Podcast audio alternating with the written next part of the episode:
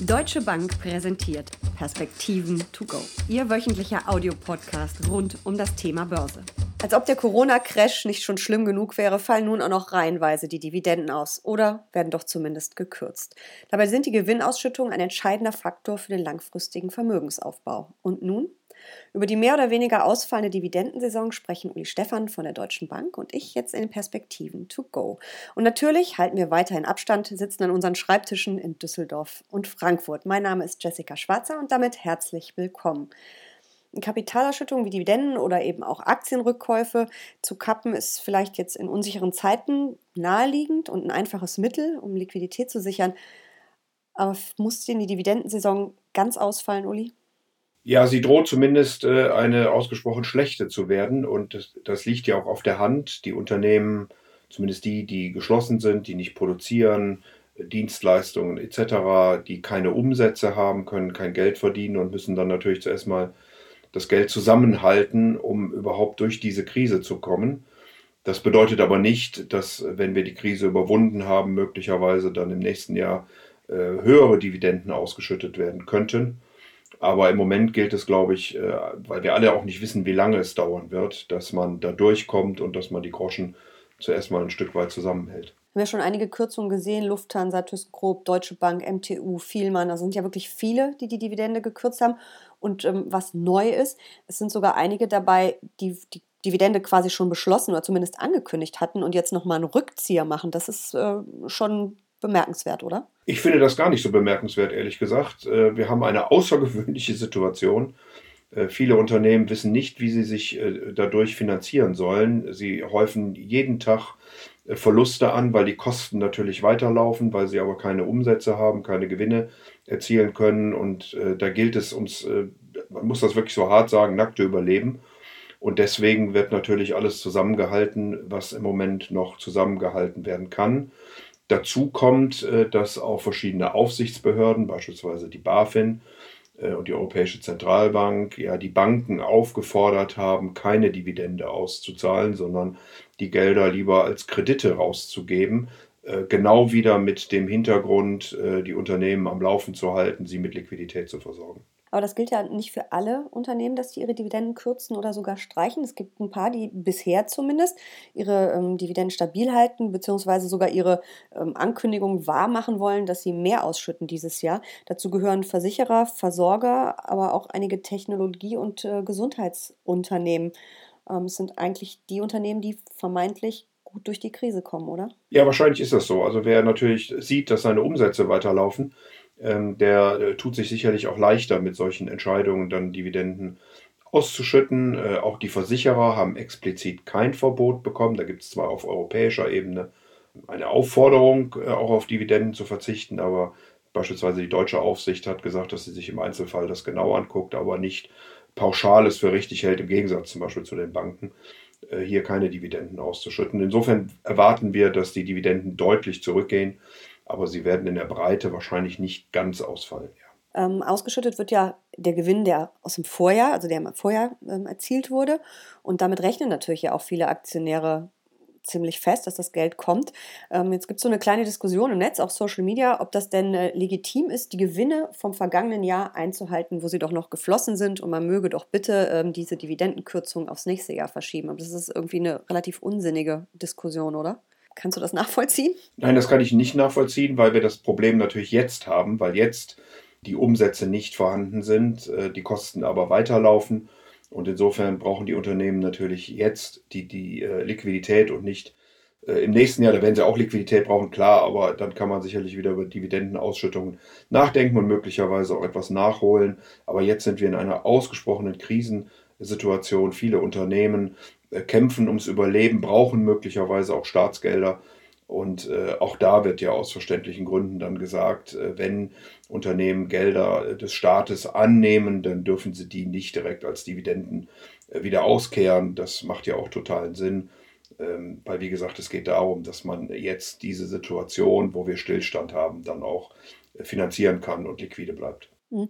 Ähm, wir haben ja im Moment diesen totalen äh, Lockdown, Shutdown. Also es passiert ja nicht mehr viel bei uns wirtschaftlich und gesellschaftlich. Das trifft natürlich auch die Hauptversammlungen. Es gibt zwar mittlerweile eine Regelung, die auch digital, also online durchzuführen, aber das schaffen, glaube ich, die wenigsten Unternehmen.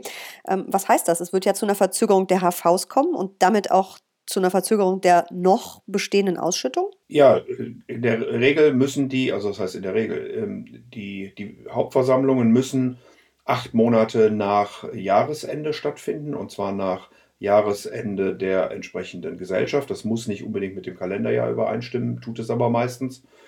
Wenn das nicht der Fall ist, äh, dann kann es Geldstrafen geben. Also es ist jetzt nicht äh, dramatisch. Der Staat kann dann auch in Ausnahmesituationen da sicherlich äh, von absehen, beziehungsweise die Strafen ausgesprochen gering halten. Es gibt aber zunehmend Unternehmen, die dann die Hauptversammlung äh, virtuell, also oder digital im Internet abhalten. Äh, das ist mittlerweile erlaubt. Äh, bisher brauchte man immer eine physische, ein physisches Zusammenkommen, um diese Dividendenbeschlüsse äh, denn dann wirklich auch tätigen zu können. Also mittlerweile Und das ist wirklich das jetzt in der Krise gekommen. Ne? Das ist eine ganz neu, ist eine Neuerung. Das gab es früher nicht. Mhm. Genau, ähm, kann man eben jetzt auch digital. Ich nehme an, dass das auch ein Konzept für die Zukunft äh, dann sein kann. Und ähm, deshalb äh, können die Unternehmen dann Dividende tatsächlich auch beschließen und werden sie ausschütten. Und da habt es ja auch schon einige gegeben, die äh, gesagt haben, dass sie davon Gebrauch machen wollen. Beispielsweise Bayer. Aber es braucht halt auf jeden Fall diesen Hauptversammlungsbeschluss, um eben dann diese Ausschüttung, die Dividende auch zu bekommen. In Deutschland ist das so, ja? Mhm, genau. Nun sind diese Gewinnausschüttungen ja ein entscheidender Faktor für den langfristigen Vermögensaufbau. Kann man sagen, wie entscheidend? Historisch müsste man sagen, dass so rund 50 Prozent äh, der, wenn nicht sogar mehr, äh, das kommt ja nur ein bisschen auf die Indizes an, vor allen Dingen die Amerikaner sind ja stärker bei äh, Aktienrückkäufen als bei Dividenden. Aber es ist schon ein, ein beträchtlicher Teil, der ähm, auf die Dividenden zurückfällt. Der deutsche Aktienindex hat ja die Besonderheit, dass diese Dividenden auch wieder eingerechnet werden, er also ein Performance-Index ist und nicht ein Preisindex und schon allein aus der Differenz kann man dann eben ablesen, äh, wie wichtig die Dividenden äh, auf die Zeit gerechnet dann im Vermögensaufbau sind.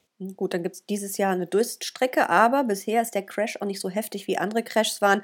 Vielleicht ist der Schaden dann langfristig ja auch gar nicht so extrem, oder? Ja, wir rechnen damit, dass ähm, die Dividenden um äh, ja, 20 Prozent leicht zurückgehen können.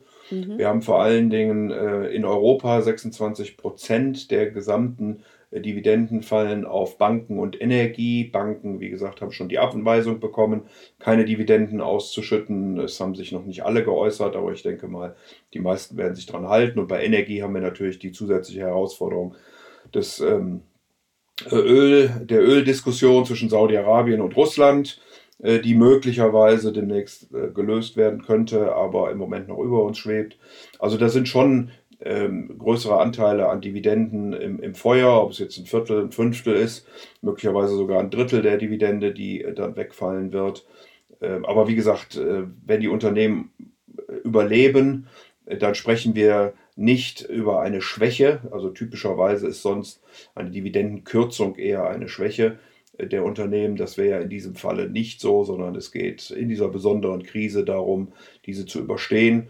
Ähm, und wenn wir dann eine Erholung, wie die meisten ja erwarten, tatsächlich im zweiten Halbjahr sehen sollten, dann äh, würde ich davon ausgehen, dass wir auch im zweiten bzw. im nächsten Jahr dann äh, wieder Dividendenzahlungen sehen werden. Es sind ja nicht nur die Dividenden, die gerade gestrichen werden, sondern eben auch Aktienrückkaufprogramme, die gekürzt werden oder gleich ganz ausfallen.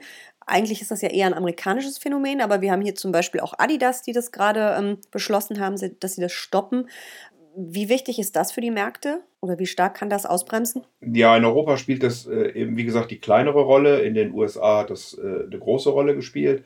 Wir haben in den letzten Jahren Aktienrückkäufe gesehen äh, bis knapp eine Billion äh, US-Dollar. Die amerikanischen Unternehmen waren die größten Käufer im Markt. Ähm, man muss damit rechnen, dass die äh, Share-Buybacks, wie sie so schön heißen, also die Rückkäufe, äh, um etwa 50 Prozent äh, zurückgehen werden in diesem Jahr, vielleicht sogar noch etwas mehr. Ähm, und äh, da fällt natürlich dann ein wichtiger Käufer im Markt aus. Ich glaube aber dennoch, dass viele Anleger äh, da durchgucken werden, äh, wenn wir in absehbarer Zeit ein Ende dieser Krise erwarten dürfen. Da muss man also nach wie vor auf die Fallzahlen gucken, wie die Anzahl der Infizierten steigt, beziehungsweise ob diese Rate dann langsam abnimmt. Und dann wird man, glaube ich, auf eine Erholung setzen, weil wir ja eine Hand, zumindest ökonomisch gesehen, eine eigengemachte Krise haben. Wir haben das ja gewollt, die Quarantäne, ähm, aufgrund der ähm, Ausbreitung bzw. der Eindämmung der Ausbreitung des Coronavirus. Und wenn man diese Bremse dann löst, äh, dann sollten auch äh, die Kapazitäten wieder hochgefahren werden. Dann wird sicherlich die ein oder andere Verhaltensänderung geben. Hier digitale Hauptversammlung hatten wir ja schon angesprochen. Aber ich würde schon erwarten, dass wir dann eine Erholung sehen, zuerst mal in der Industrie, dass die Kapazitäten hochgefahren werden. Und dann werden auch die Konsumenten äh, hinterherkommen, wenn sie das entsprechende Zutrauen äh, sehen. Vor allen Dingen, weil ja auch die Regierungen nochmal Konjunkturprogramme und dann echte Konjunkturprogramme für den Herbst angekündigt haben. Und irgendwann sprudeln dann auch wieder die Dividenden. Wir haben in den letzten Jahren so viele Rekorde gesehen. Kommt das wieder? Ja, es wird schon eine Weile dauern. Also ich würde nicht erwarten, dass wir Ende 2021, was die volkswirtschaftliche Leistungsfähigkeit, aber auch was die Gewinne der Unternehmen angeht, auf dem Vorkrisenniveau sein werden. Das bedeutet aber nicht, dass die äh, Kurse nicht weiter steigen können, weil wir natürlich eine sehr, sehr ähm, expansive Geldpolitik haben, sehr viel Geld äh, vorhanden ist, auch durch die Fiskalprogramme. Das will dann angelegt werden. Bei niedrigsten Zinsen wird man auch in Zukunft äh, dann nicht um Aktien herumkommen. Äh, deswegen äh, glaube ich schon, dass wir hier auch am Aktienmarkt ähm, eine gute Performance sehen können. Und wie gesagt, viele Anleger, man sieht das ja auch immer wieder, wenn es so Hoffnungsschimmer gibt im Moment mit großen Volatilitäten, steigt der Markt dann eben auch. Ähm, und äh, da ist einfach Geld vorhanden, was äh, Anlage sucht, äh, wenn man hier eine Besserung erwarten darf. Das ist doch ein positiver Ausblick, auch wenn es für Dividendenjäger jetzt vielleicht erstmal eine kleine Diät, eine kleine Durststrecke gibt, die bis vielleicht 2022 dann dauert. Aber irgendwann werden sie wieder sprudeln, die Dividenden. Vielen Dank für diese Perspektiven to go. Aber sehr gern.